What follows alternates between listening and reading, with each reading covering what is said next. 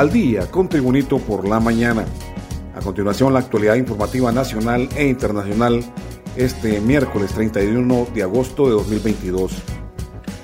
Agentes policiales revelaron ayer haber encontrado indicios de la joven desaparecida Angie Samantha Peña Melgares en la casa del estadounidense Gary Johnston, quien fue detenido el lunes anterior en un allanamiento en el municipio de Roatán, Islas de la Bahía.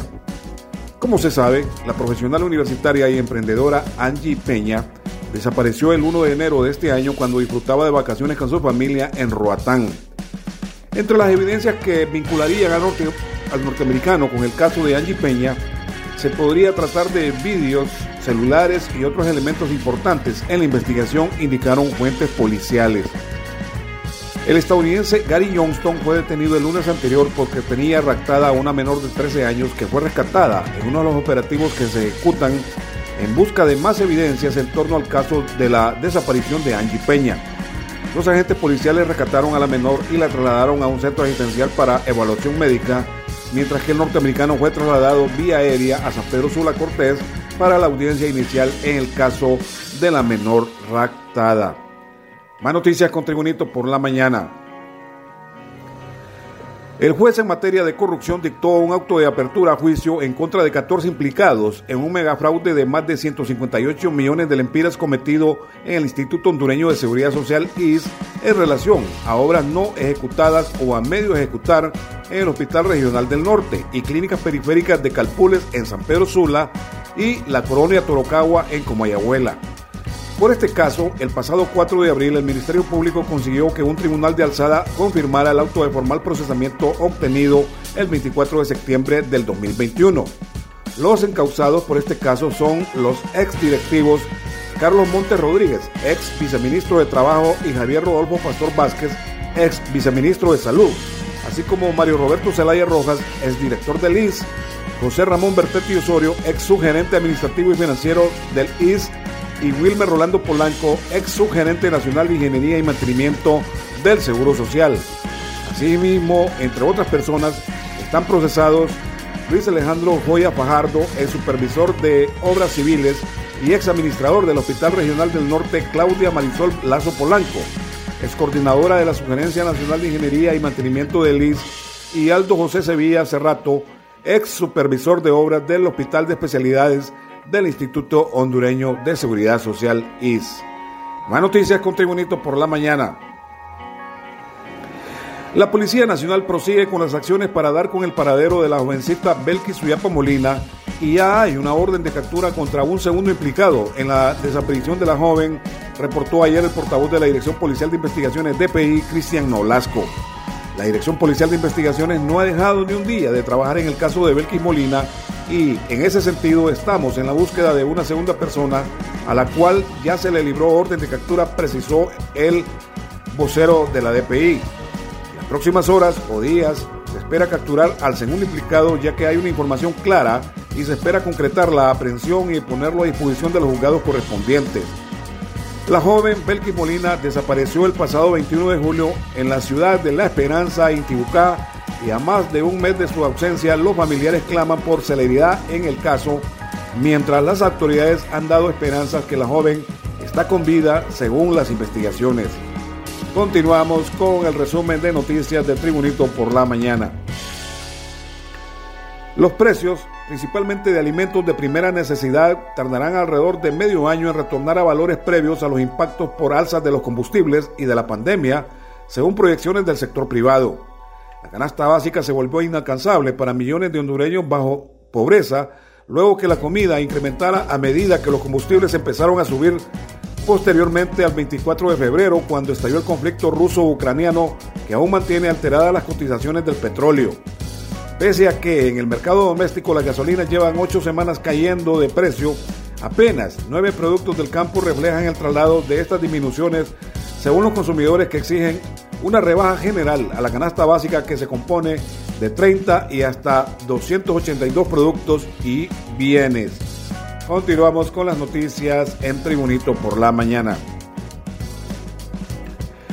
Como parte de la operación Nemesis 8, el Ministerio Público inspeccionó y extrajo información y data digital en la Empresa Nacional de Energía Eléctrica NE, donde se investiga la ampliación, ejecución y cancelación de un contrato con la empresa nacional de ingenieros electromecánicos entre 2016 y 2018,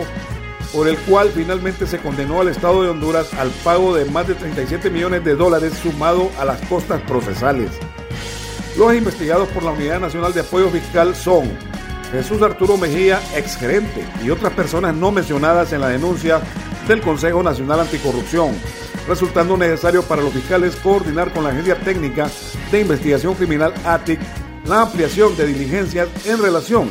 al periodo desde que se suscribió el contrato de generación de energía térmica en la ciudad de La Ceiba y hasta que la millonaria indemnización por daños y perjuicios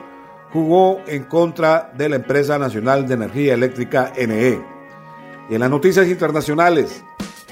la muerte del expresidente soviético Mikhail Gorbachev ha cogido al mundo inmerso en una guerra contra Rusia tras la invasión de Ucrania. Mandatarios de todo el mundo han aprovechado la losa de su figura para mandar mensajes al presidente de Rusia, Vladimir Putin.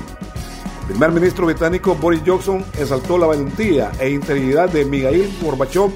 el último líder soviético quien falleció el martes a los 91 años. El presidente de Francia, Emmanuel Macron, expresó su condolencia por el fallecimiento de Gorbachev, el último presidente de la Unión Soviética a los 91 años, del que dijo que cambió nuestra historia común.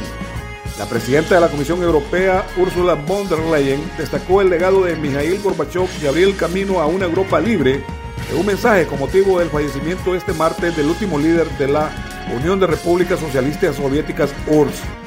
Mikhail Gorbachev, que era un líder de confianza y respetado, desempeñó un papel crucial para poner fin a la Guerra Fría y derribar el telón de acero. Abrió el camino a una Europa libre, subrayó von der Leyen en su cuenta oficial de Twitter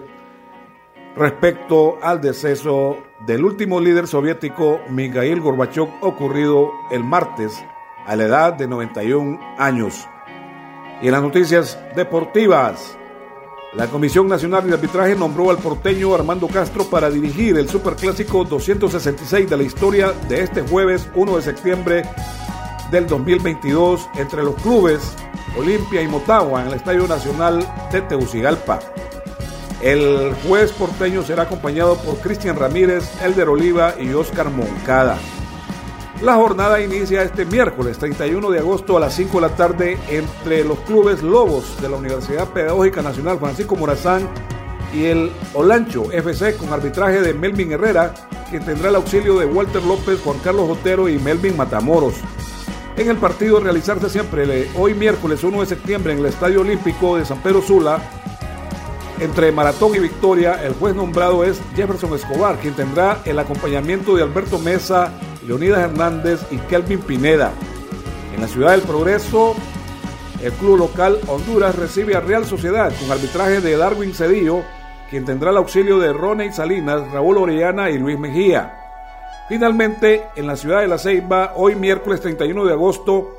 el duelo entre Vida y Real España será dirigido por José Valladares, quien contará con el apoyo de los árbitros Luis Paz Ebler Martínez y Julio Witty.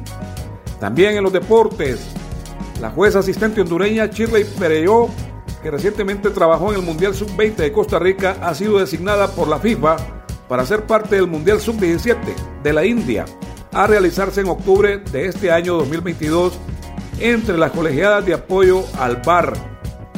La buena noticia del día, la Comisión de Arbitraje de FIFA.com designó a la catracha Shirley Pereyó para dirigir en la Copa Mundial U17 en la India Pereyó será parte del panel del sistema VAR Orgullo Catracho, comunicó la Federación de Fútbol en sus redes sociales.